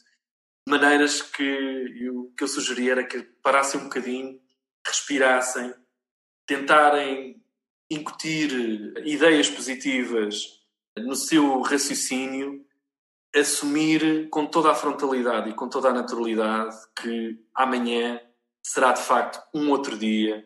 A ideia do que nós queremos amanhã, ela existe e vamos tentar fazer por cumprir, mas devemos partir sempre do princípio que esse mesmo amanhã não está sobre o nosso controle. Portanto, acho que esse, esse sentimento, pelo menos para mim, tem-me ajudado a viver um dia de cada vez nesta fase e, e, estar sempre à espera de, a qualquer momento, poder sofrer uma alteração negativa, positiva, porque aprendemos todos que nada está dado como adquirido. E a, a vida, eh, se calhar, será mais tranquila se hoje tentarmos cumprir o nosso dia presente com, com total dedicação e deixar o amanhã para amanhã e o que acontecer amanhã vai acontecer amanhã, independentemente de uhum. ser aquilo que nós projetámos ou ser uma realidade totalmente diferente, de quem sabe até para melhor e provavelmente sempre para melhor, porque esse é o primeiro passo para nós tentarmos tranquilizar a nossa alma. E eu acho que uma alma tranquila é uma alma mais que vai produzir melhor. É uma alma que vai estar mais equilibrada e que vai conseguir encontrar as saídas melhores para as dificuldades que neste momento todos nós com certeza estaremos a passar, uns melhor, outros pior, eh, com maior ou com menor afetação nos mais variados campos, mas tentar viver um dia de cada vez. Eu sei que é uma, uma frase feita, mas é a realidade eh, e não podemos fugir a isso neste momento. Portanto, a frase que eu escolhi é: não dominamos o amanhã e, e temos que encarar isso com total tranquilidade. E para rematar isso que tu disseste, eu gostava de fechar com aquela frase que é o lema da Sigma 3, porque Sim. com essa mentalidade de, apesar de sabermos que não podemos dominar o amanhã, sabemos que podemos fazer o hoje o melhor que podemos já e o difícil ou o impossível. Milagre, Os milagre. milagres, os milagres demoram um bocadinho mais, mas também vamos conseguir.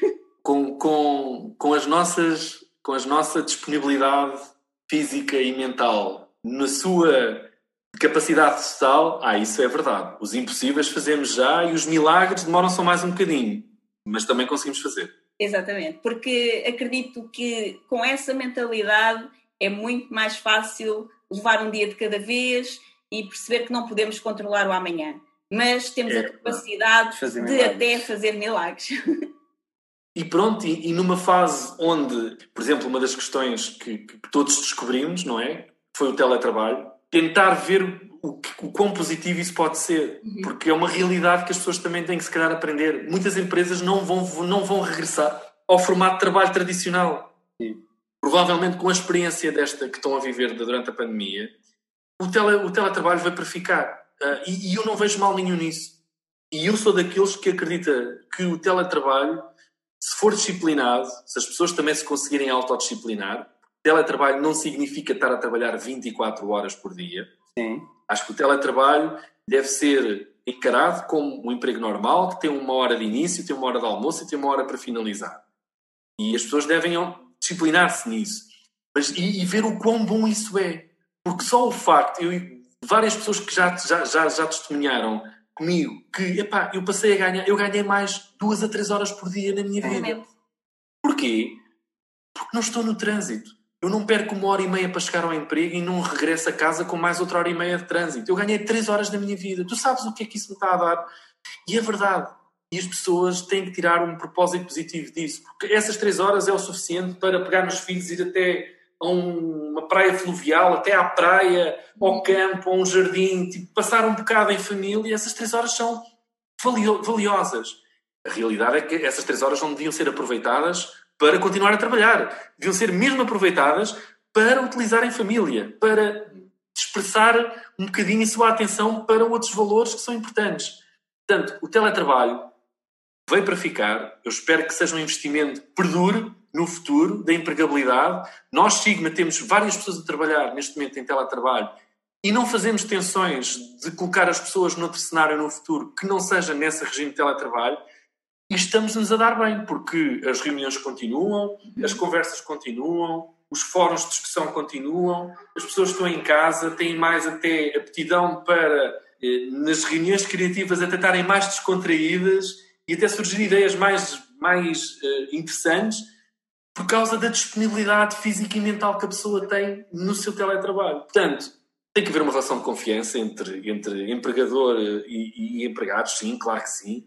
Mas eu acho que lá está, se tu desde sempre mantens uma relação de transparência e uma relação aberta e tu sabes o que é que tu podes retirar dos teus colaboradores e aquilo que podes entregar a eles, se esse sistema de trabalho funcionar, então vai funcionar num regime de teletrabalho na perfeição, sem dúvida nenhuma. Por isso, eu espero que também isso próprio faça enriquecer muito a vida de cada um de nós, porque eh, lá está, ganhar três horas, quem, quem mora numa zona metropolitana de Lisboa, ganhar três horas de vida todos os dias é, É um mesmo bem, plano.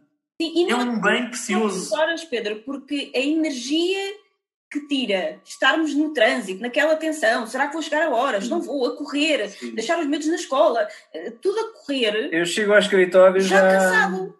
Não é? Já Isso cansado, essa sim. Portanto, ganhas as três horas e ganhas muito mais energia, produtividade. consegues produzir muito mais, estar muito mais criativo, terminas o Exatamente. trabalho, eventualmente, como tu disseste, às horas que tens que terminar e a seguir tens tempo para a tua família, para fazer as atividades que gostas Tempo e energia. e energia. isso. Energia, claro, claro. Até muitas pessoas que, em termos de saúde, Uhum. não tinham a oportunidade de fazer uma caminhada, não tinham a oportunidade de respirar, respirar ar puro, ir para um parque, para, um- para uma praia, e, e hoje em dia têm isso, conseguem isso. E as pessoas nitidamente sentem-se um bocadinho, no meio disto, desta tragédia, sentem-se um bocadinho mais linkadas com, o seu ser essencial, não é? Com a sua Sim. personalidade, porque hum, isso faz e é faz muito bem em termos de saúde física e também de saúde mental e sobretudo enriquece muitas relações que as pessoas têm com os seus familiares, com os seus amigos e, e tudo sai a ganhar. Uhum. E, e, as pessoas hoje valorizam isso. Quem já regressou ao trabalho por obrigação do empregador e que terminou a sua fase de teletrabalho, já voltou a sentir o peso dessas tais duas, três horas que perdem no trânsito diariamente. Uhum. E, e não está fácil. Exatamente. Pedro, muito obrigada por ter estado aqui connosco. Foi um prazer ter-te aqui. Foi Muito obrigado, um episódio incrível.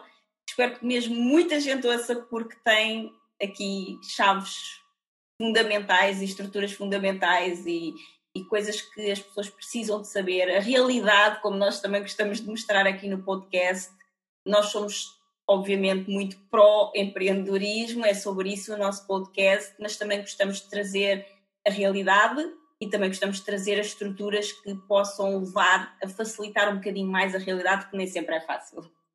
Sim, exatamente. É, é, é esse o nosso propósito. O nosso propósito é muito levar as pessoas para um estilo de vida mais livre através do empreendedorismo, mas não fazer disto um, um conto de fadas.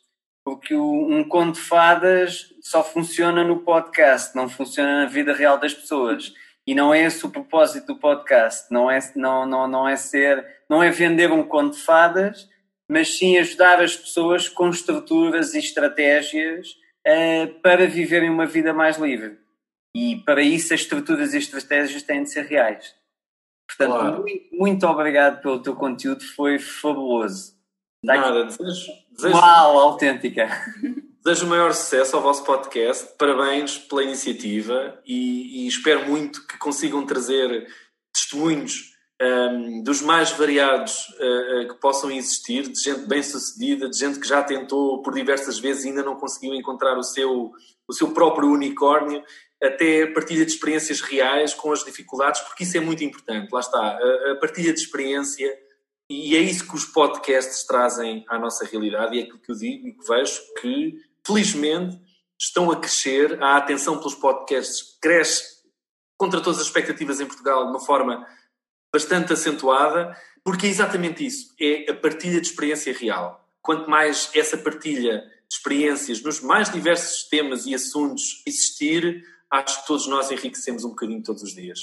Uhum. Nós somos absolutamente Portanto- podcast, então tínhamos que fazer um também. Parabéns. Então pronto, Muito disponham obrigado. sempre. Obrigada, Pedro. Obrigado, Pedro. Muito obrigado. Obrigado, adeus. Muito boa tarde. Adeus, boa tarde. Muito obrigada por ouvires o episódio de hoje. Se gostaste do que ouviste, certifica-te que nos dizes isso, deixando-nos a tua avaliação de 5 estrelas e o teu comentário, porque a tua opinião é mesmo muito importante para nós. Estamos no iTunes, no Castbox e nas principais plataformas de podcast. Depois, subscreve o podcast para receberes automaticamente os próximos episódios e se fizer sentido para ti, partilha-o com quem mais gostas. Também podes ouvir os episódios no nosso site em liberdade2.com. Se ainda não nos segues nas redes sociais, procura por Liberdade 2. Comenta no post sobre o podcast e conta-nos sobre os teus desafios, sucessos e o que queres que falemos em futuros episódios. Vamos adorar criar um episódio especial para ti. E o melhor acontece depois do episódio, nas conversas dentro da nossa comunidade. Procura por Grupo Liberdade 2 no Facebook e solicita a tua adesão à nossa comunidade de gente livre. Nós adoramos passar este tempo contigo e mal podemos esperar por te encontrar aqui no próximo episódio. Até lá, desenha o teu estilo de vida, compromete-te com os teus sonhos e agarra a tua liberdade. Até lá!